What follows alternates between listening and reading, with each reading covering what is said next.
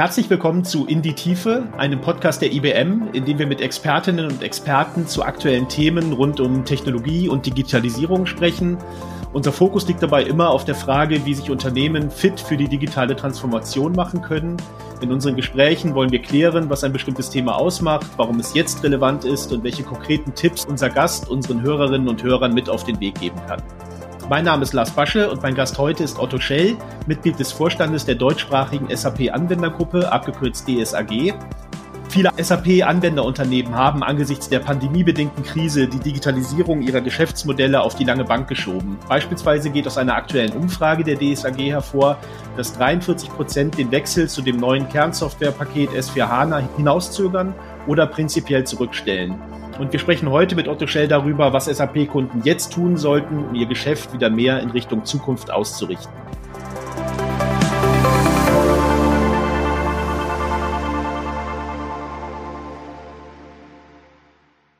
Hallo, Herr Schell.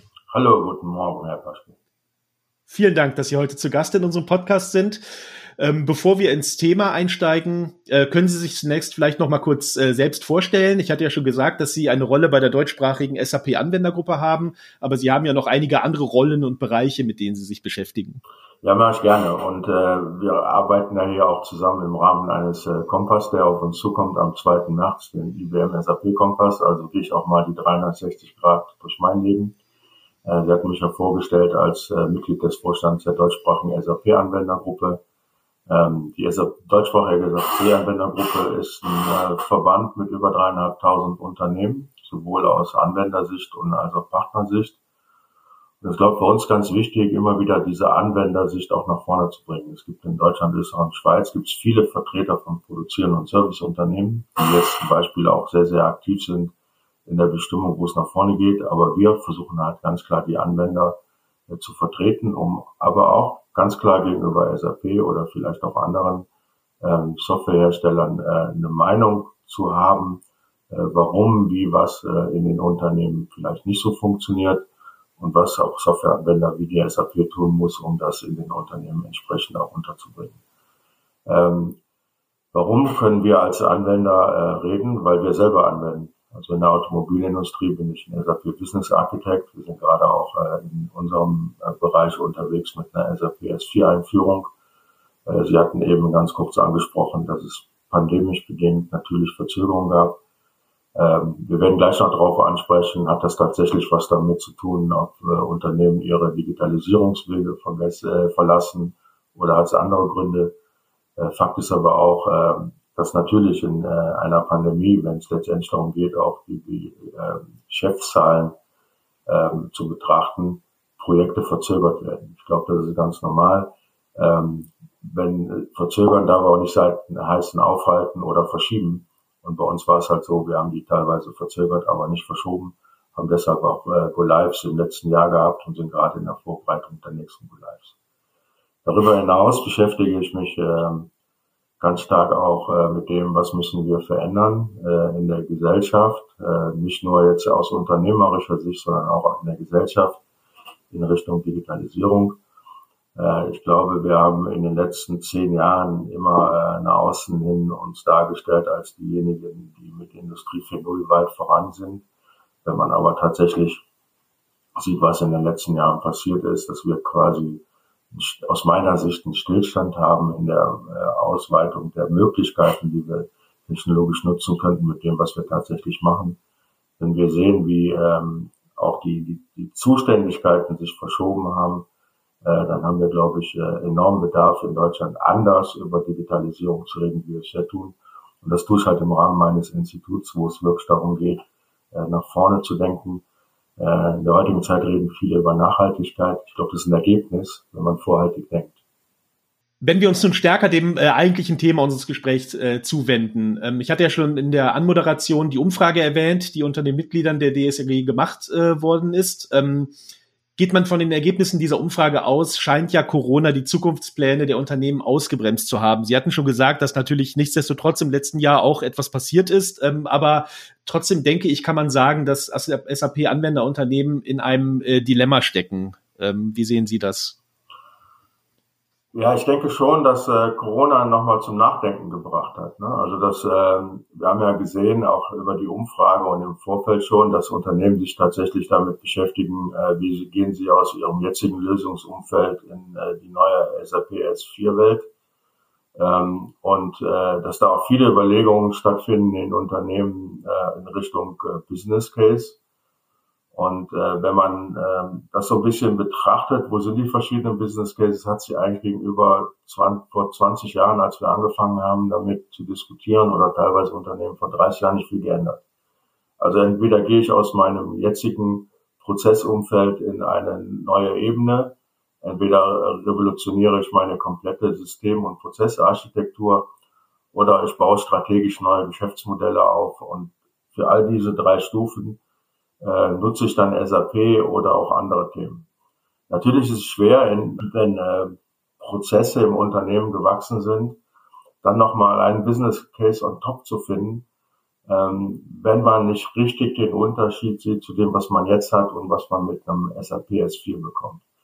Äh, damit beschäftigen sich Herrscher von äh, Unternehmensberatern in den Unternehmen, die ganzen Architekten. Ich glaube aber ganz einfach, dass man sich damit anders beschäftigen muss. Ähm, natürlich hat äh, SAP S4 die Funktionalitäten, die wir alle kennen, aber mit SAP S4 habe ich auch die Möglichkeiten, über Machine Learning ganz anders am Prozess heranzugehen. Nämlich, ich kann über Machine Learning Abläufe im Unternehmen äh, komplett automatisieren.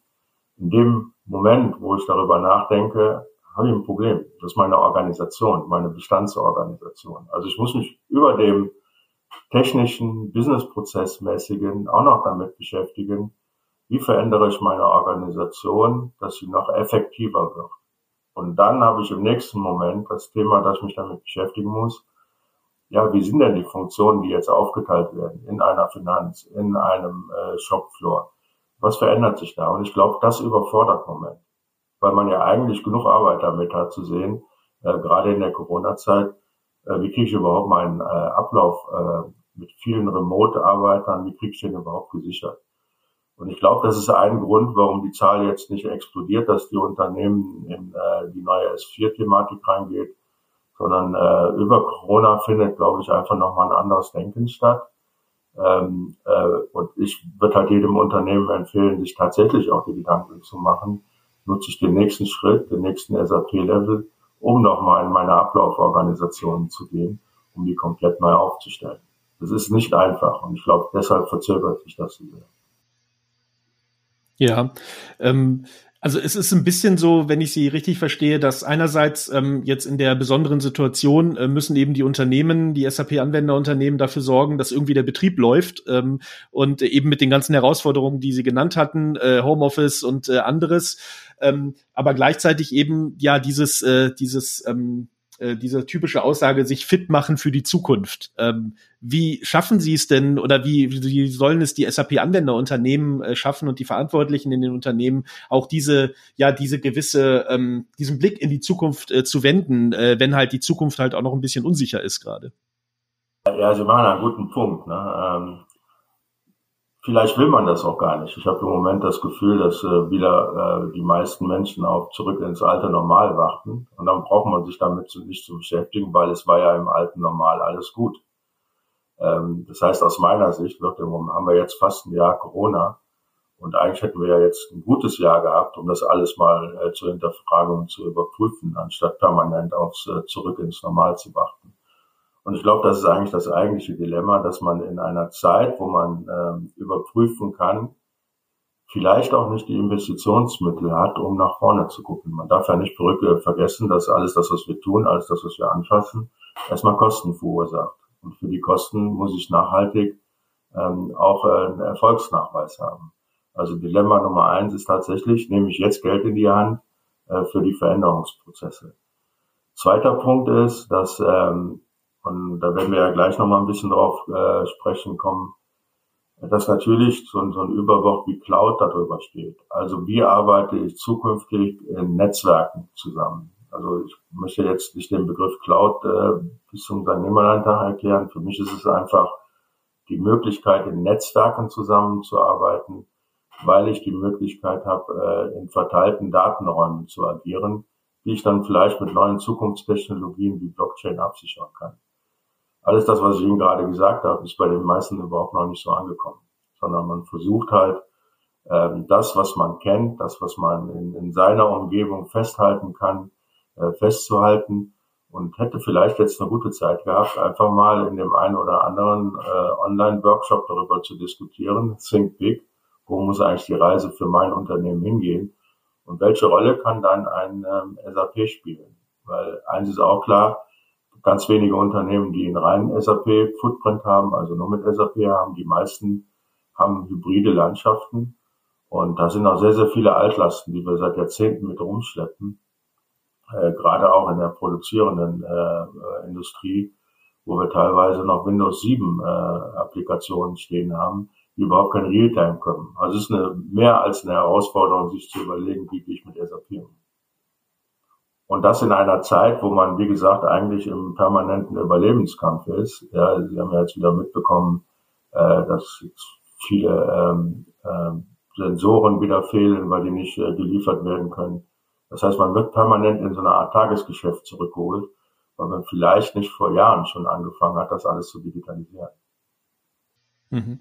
Sie hatten ja am Anfang gesagt, dass äh, ähm, äh, als wir darüber gesprochen hatten, dass halt viele ähm, SAP-Anwenderunternehmen äh, eben auch ähm, ja sozusagen in einem oder oder gerade so in dem Haltemodus sind, also dass sie halt äh, bestimmte äh, Planungen oder auch Investitionen eben äh, gestoppt haben wegen äh, der Pandemie äh, dass aber durch, dass es durchaus auch Unternehmen gibt, die eben äh, doch etwas getan haben jetzt in dem letzten Jahr, die vielleicht mehr in diese Richtung, in Richtung Zukunft dann auch äh, geblickt haben. Sie haben da ja auch so verschiedene äh, Phasen äh, dann äh, definiert. Was machen denn die Unternehmen anders oder besser, ähm, die äh, vielleicht dann eben trotzdem Zeit finden, äh, nach vorne zu gucken und zu planen? Ich glaube, es ist eine Einstellungsfrage. Also ähm, wenn, wenn Sie die Einstellung haben, äh, dass Sie Zeit nutzen, anstatt abzuwarten, dann kommen Sie in den Modus, wo Sie sagen, jetzt lass uns mal zusammensetzen. Ne? Vielleicht, weil Produktion ein bisschen runtergefahren ist, wir mal einen klaren Kopf haben, wir aus dem Tagesgeschäft rauskommen, wir das auch gut unter Kontrolle haben. Also nutzen wir die Zeit, mal nach vorne zu denken. Ich glaube, es ist eine reine Einstellungsgeschichte, auch der Führungskräfte, den Mut zu haben, äh, auch die Teams anzuleiten wir haben ja ähm, gerade auch in Deutschland ähm, nicht nur auch Verzögerungen in Projekten gehabt, äh, weil vielleicht die Budgets erstmal zurückgestellt wurden. Das Thema ist ja auch, dass wir im letzten Jahr sehr, sehr viel mit Kurzarbeit zu tun hatten, wo von heute auf morgen die Mitarbeiter ja äh, zum Teil nicht mehr zur Verfügung standen. Ähm, aber trotzdem haben es ein Unternehmen geschafft, das durchzuziehen, weil sie halt einfach ähm, nicht losgelassen haben von dem, wie sie die Entscheidungen vor Corona getroffen haben. Wir müssen uns verändern. Und ich glaube, das ist wirklich der einzige Unterschied, die Motivation zur permanenten Veränderung, ähm, um auch die Chance zu nutzen, in, in, in einer, in Anführungsstrichen, Krisenzeit, ähm, sich neu aufzustellen. Und dazu gehört einfach Mut. Sie haben ja vielleicht auch ein bisschen einen internationalen Blick. Ähm, vielleicht dazu auch kurz eine Frage. Wo steht Deutschland und die deutschen Unternehmen äh, da, ähm, vielleicht im internationalen Vergleich? Ja, ich, ich hatte ja gesagt, ich habe ähm, ein einiges Institut gegründet mit dem einzigen Grund, weil äh, ich irgendeine Plattform brauche, wo äh, man mal vielleicht anders einen Spiegel vorhaltend agieren kann. Ich glaube, und äh, das sieht man in den vielen Konferenzen, die derzeit stattfindet, äh, dass man sich so in einem, in, in einem Stolz befindet, was wir in der Vergangenheit alles erreicht haben. Das ist auch alles gut. Ich habe äh, es gestern auch nochmal in einem anderen Podcast geschrieben Stolz nach hinten reicht nicht, sondern wir müssen eigentlich permanent äh, nach vorne denken, gerade in einem Land, wo wir keine Bodenschätze haben. Wir haben nur Kopfschätze. Das heißt, wenn man sieht, wie viel Deutschland in künstliche Intelligenz in Schule investiert, ist das Taschengeld von für andere Länder.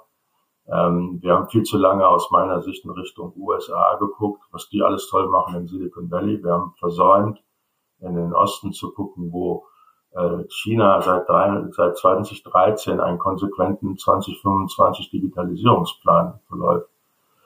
Gucken Sie mal im Internet, ob Sie einen Digitalisierungsplan für Deutschland finden. Finden Sie nicht, ne? Weil ähm, wir es nicht geschafft haben bisher, und das gehört eigentlich auch in diese Geschichte SAP rein, in den Unternehmen, sag mal, solche Kreativ-Offices zu finden.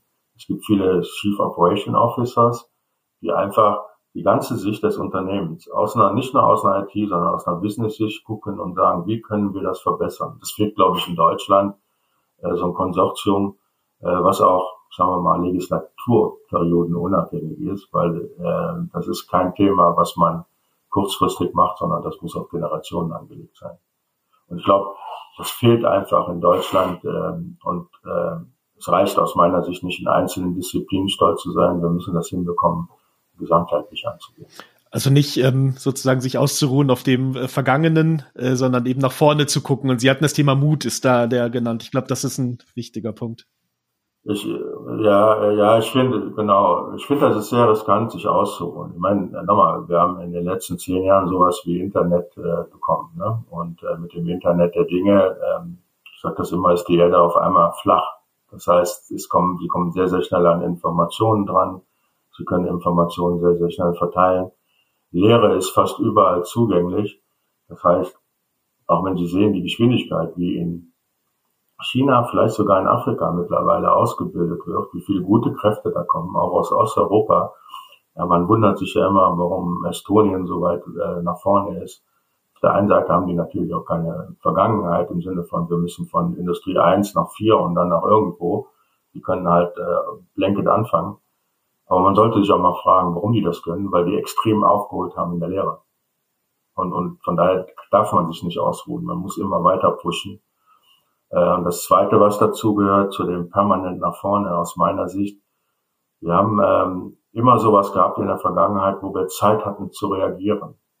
Da ist irgendwo was passiert, dann konnten wir uns überlegen, wie gehen wir damit um. Dann haben wir einen Plan gemacht und haben den umgesetzt. In der heutigen Zeit, wo alles Realtime ist, haben sie vielleicht gar keine Zeit mehr so zu reagieren, sondern die müssen on the spot dabei sein. Und das ist, glaube ich, was auch eine neue Disziplin ist, die wir lernen müssen nämlich ähm, ohne Reaktion zu agieren. Ja, also Reaktion heißt nach hinten gucken und und und, sondern diese spontane. Und das neben dem Mut fehlt uns natürlich auf der anderen Seite auch ein bisschen das Spontane. Ähm, deutsche Disziplin wichtig, aber ähm, ein bisschen mehr Spontanität wird da schon helfen. Wenn wir, wenn wir nochmal zum, auf das Thema Technologie äh, und Digitalisierung kommen, Sie hatten das äh, Thema Cloud äh, schon erwähnt und ich denke, gerade wenn es um so Themen Schnelligkeit, Flexibilität geht, äh, spielt die Cloud ja dann sicher auch eine äh, große Rolle. Sie hatten das ja genannt, dass ähm, Cloud für Sie bedeutet, äh, so Netzwerke, in Netzwerken äh, arbeiten. Äh, ja, wie sehen Sie da die Rolle äh, von, von Cloud Computing oder auch von hybriden äh, Cloud-Infrastrukturen vielleicht? Ja, ich habe da so eine äh, eigene Theorie. Ich denke da in sogenannten intelligenten Netzwerken. Also dass wir tatsächlich äh, über geteilte Datenmodelle, äh, über geteilte Prozessmodelle in der Lage sein werden, uns gegenseitig äh, Services äh, zu geben. Ne? Also ich denke da in einer reinen Servicewelt. Ich mache mal ein Beispiel. Ähm, in der heutigen auch SAP-Welt, da ähm, hat jedes Unternehmen seine eigene Finanzbuchhaltung, die in SAP abgebildet ist hat sein eigenes Warenwirtschaftssystem, was in SAP abgebildet ist und viele andere Standardprozesse, wo ich mich frage, warum muss ich die bei mir abbilden? Ja, natürlich, wenn wir aus einer Historie kommen, wo wir die Geschäftsprozesse sortiert haben, die effektiver werden wollten, macht das Sinn. Aber ich frage mich, muss ich das in Zukunft haben? Ist das mein Core-Geschäft? Oder kann ich das irgendwo anders handhaben und äh, mache das als Service? Ne? Also wie gehe ich aus zum Beispiel aus einer Finanz in eine sagen wir mal, Netzwerkfinanz, wo vielleicht verbundene Unternehmen, ja, der Hersteller und der Dienstleister die Daten schon austauschen und wir gar nicht mehr darüber reden, ob wir Zahlungsprozesse haben, sondern das automatisiert wird. Das ist eine ganz andere Denkwelt, ich weiß, aber äh, die Frage stelle ich mir halt täglich, warum muss ich das selber machen? Nur weil ich das die letzten 20 Jahre gemacht habe. Oder kann ich mir andere Modelle ausdenken, die mir selber Zeit lassen, mich auf meinen Core zu bedienen welchen Service stelle ich her oder was produziere ich noch. So, und in dieser Welt äh, kommen Sie natürlich ohne eine, äh, in dieser intelligenten Netzwerkwelt kommen Sie natürlich nicht über, ich sage mal, das klassische Hosting hin. Da brauchen Sie Cloud-Architekturen, hybride Architekturen. Und ähm, in diese Welt reinzukommen, muss, bedeutet auch, was ich eben gesagt hatte, loslassen. Das heißt, äh, dieses Festhalten ähm, an, an, an seinen eigenen Daten, dieses Festhalten an seinen eigenen Systemen. Machen wir ein klassisches Beispiel. Ich hatte gesagt, ich komme aus der Automobilindustrie. Ja, also Sie, Sie kennen die typischen Bilder, wo der, der derjenige, der immer fährt, dann, wenn der Beifahrer, er Beifahrer wird, sich festhält, weil er Angst hat, er kann das Fahrzeug nicht mehr steuern. Wenn, oder mitbremst, wenn die Person sich nach hinten setzt, ne, gar keine Kontrolle mehr hat, ne, dann sind sie quasi schon in so einer äh, anderen Umgebung. Jetzt stellen Sie aber mal vor, in Zukunft steigen Sie in ein Auto ein, wo kein Fahrer mehr sitzt. Das ist im, im, in der Gedankenwelt eine extreme Veränderung. Das ist äh, dieses Vertrauen in, in etwas, was funktioniert, was auch vielleicht technologisch funktioniert. Das wird leider noch eine Zeit lang dauern, bis, bis wir Menschen äh, so weit sind. Technisch ist das heute alles möglich. Und Mut ist da sicher auch wichtig, gerade wenn ich an das Thema autonomes Fahren, was Sie angesprochen hatten, denke, da braucht's wahrscheinlich nicht nur Vertrauen, sondern auch äh, Mut, sich etwas Neuem äh, hinzugeben und etwas Neues auszuprobieren.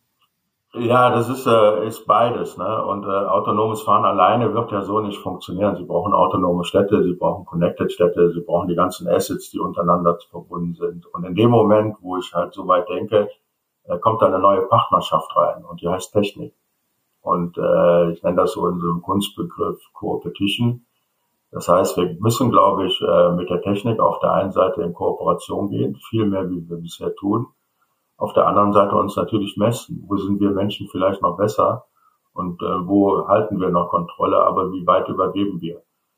Und das sind jetzt zum Beispiel in einer Zeit der Pandemie, ja, äh, können Sie sich ja vorstellen, da beschäftigt sich kein Mensch mit. Ne? Die, die versuchen halt alle ihr Geschäftsmodell aufrechtzuerhalten. Und wenn wir dann kommen und sagen, lasst uns doch die Zeit nutzen, so weit nach vorne zu denken und erste Schritte zu machen. Think big, start small, überfordern Sie im Moment.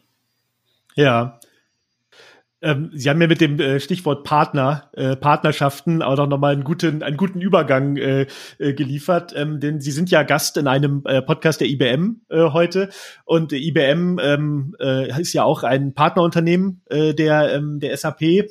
Ähm, so nach Ihrer Meinung oder was Sie was Sie denken, wie können SAP Partnerunternehmen wie äh, die IBM äh, zum Beispiel die Kunden der SAP in dieser Phase am besten unterstützen? Ja, ich glaube, dass es ähm einen Unterschied machen wird, ob ein Partner äh, wie in den vergangenen Zeiten immer nur den nächsten Schritt anbietet, also den Kunden versucht ähm, an sich zu binden, äh, oder ob ein Partner eher holistisch rangeht und sagt, okay, das sind die vielen Felder, wo du als Kunde mit uns agieren kannst. Und da achte ich ja zum Beispiel selber, wenn wir auswählen, drauf, dass wir Partner haben, die uns begleiten, die uns vielleicht auch fordern.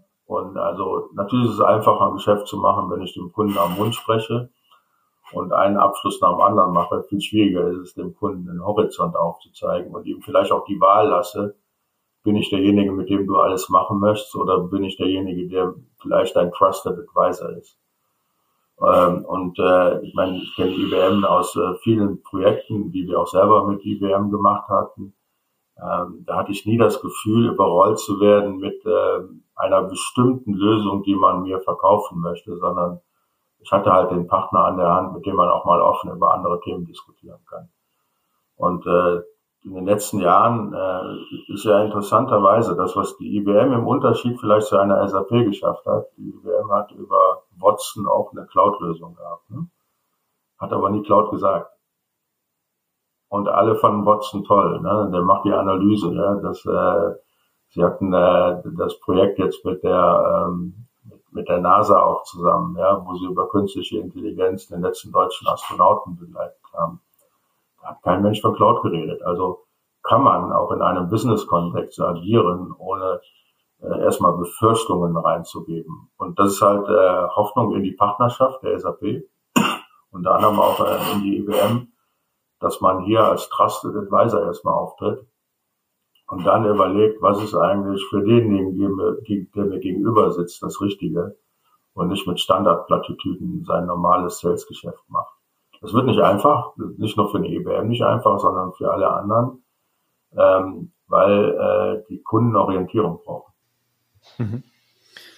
Und ähm, Orientierung, äh, nochmal ein vielleicht ein gutes äh, Stichwort äh, zum äh, Abschluss äh, unseres Gesprächs. Ähm, äh, möchte ich Sie vielleicht nochmal bitten, einen Blick in die Zukunft äh, zu wagen. Ich kann mich dran erinnern, ich habe auf LinkedIn bei Ihnen einen Artikel vom letzten Jahr äh, gesehen, sogar am Anfang der, äh, der Pandemie äh, als es eben auch noch vielleicht noch nicht abzusehen war, wie lang das Ganze dauert. Also insofern Blick in die Zukunft ist äh, gerade in den jetzigen Zeiten äh, immer schwierig. Aber was, äh, was würden Sie sagen oder was glauben Sie, wie wird die Situation am Ende des Jahres sein? Ähm, äh, Nochmal bezogen auch auf, äh, auf äh, SAP. Wird sich der Anteil der Unternehmen, die mit SAP ihre digitale Zukunft äh, ja fester im Blick haben, äh, vielleicht auch mutiger äh, nach vorne äh, gehen, äh, wird sich dieser Anteil wesentlich erhöhen? Also ich bin in, von Geburt der Kölner und da ist das Glas immer halb voll. Ähm, ich würde sagen, zwei Dinge. Ähm, die Unternehmen werden jetzt nicht von heute auf morgen ihre Investitionen wieder aufreißen und reingehen. Ja, ich habe aber äh, und, und der Mensch ist ja ein, äh, ein Gewöhnungsmensch. Ne? Wir gewöhnen uns an bestimmte Sachen. Ähm, meine Hoffnung ist, dass die Unternehmen sich dran gewöhnen werden, dass was wir mit der Pandemie gelernt haben, ein permanenter Zustand ist. Wir werden immer überrascht werden, ob es jetzt eine Pandemie ist oder andere Themen, aber wir müssen daraus auch lernen. Wir haben nichts aus der Wirtschaftskrise 2010 gelernt. Da waren die gleichen Themen in der Supply Chain, ähm, dass Sachen unterbrochen waren, null daraus gelernt. Wir haben null aus äh, dem tragischen Unglück in Fukushima gelernt, wo äh, die äh, Automobilzulieferer äh, unterbrochen waren. Und äh, meine Hoffnung liegt da drin, dass, weil der Mensch ein Gewöhnungstier ist, sich mit einer Situation abfindet und die heißt permanenter Wandel.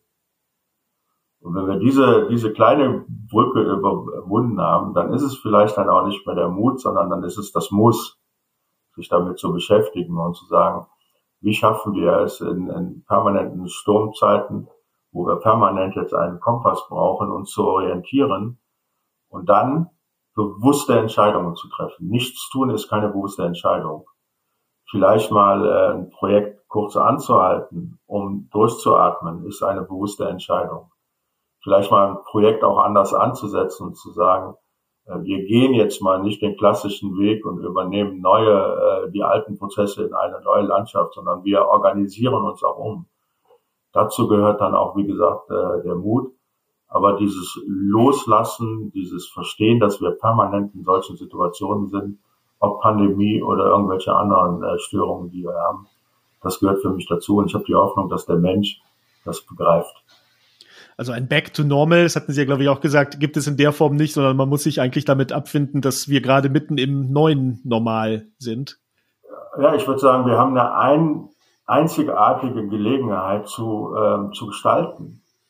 Ja, warum haben wir nicht den Mut, die neuen Darwins zu sein? Ne? Warum müssen wir immer zurückgucken, ja, äh, äh, und nachlesen, wie war das? Ne? Gestern war ich in einer Konferenz und da ging es auch über Komplexität. Ne? Da habe ich nur einen, einen Kommentar reingeschrieben, ja, ein leerer Tisch ist nicht komplex. Wenn ich den voller Bücher lese, dann wird's komplex. Ne? Ja. Und das ist so diese, diese Denkwelt, die ich habe, zu sagen, ähm, wieso muss ich jetzt auf jemanden warten, der mir sagt, wie ich vielleicht hätte reagieren müssen. Wir sind in einer Gestaltungszeit. Das ist neu. Ja, und wir müssen auch noch schnell gestalten. Das ist noch viel neuer. Und wir müssen Risiko gehen. Ja, und das ist das, was äh, mich halt auch in meiner ganzen Arbeit und meinen Gedankengängen so nach vorne treibt, ähm, dass wir gar keine andere Chance haben und viele das noch nicht erkannt haben. Ja, und es braucht, äh, wie Sie auch schon äh, gesagt hatten, Orientierung in turbulenten äh, Zeiten.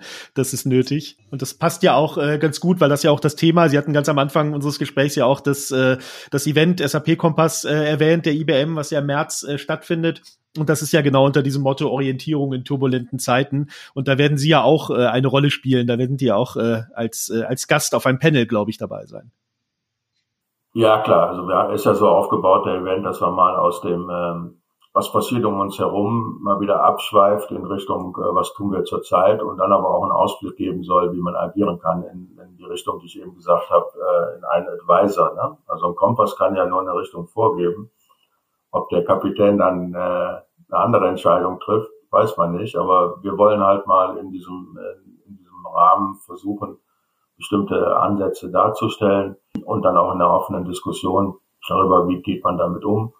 Und nochmal, hier kann vielleicht äh, Unternehmen wie IBM, vielleicht auch andere, erstmal diese Rolle des Trusted Advisors übernehmen, um Unternehmen ähm, ja, entsprechend auch Pfade zu zeigen. Ja, wunderbar. Vielen Dank. Ja, dann freue ich mich äh, darauf und mal sehen, was da für äh, weitere spannende Themen dann äh, besprochen werden. Äh, den, wir werden auch den Link äh, zu dem zu dem Event in den äh, Show Notes hier äh, zeigen. Auch nachträglich ist sozusagen äh, kann, kann man sich eben auch äh, das On Demand äh, das Angebot dann nochmal ansehen. Auf jeden Fall ähm, ja vielen Dank, Herr Schell, für das äh, sehr interessante Gespräch. Ich glaube, wir haben äh, sehr viele äh, weitere äh, Themen angeschnitten, die man vielleicht dann nochmal weiter ausführen kann. Vielleicht gibt's ja dann nochmal eine weitere Episode, ein weiteres äh, Gespräch mit Ihnen. Würde mich freuen.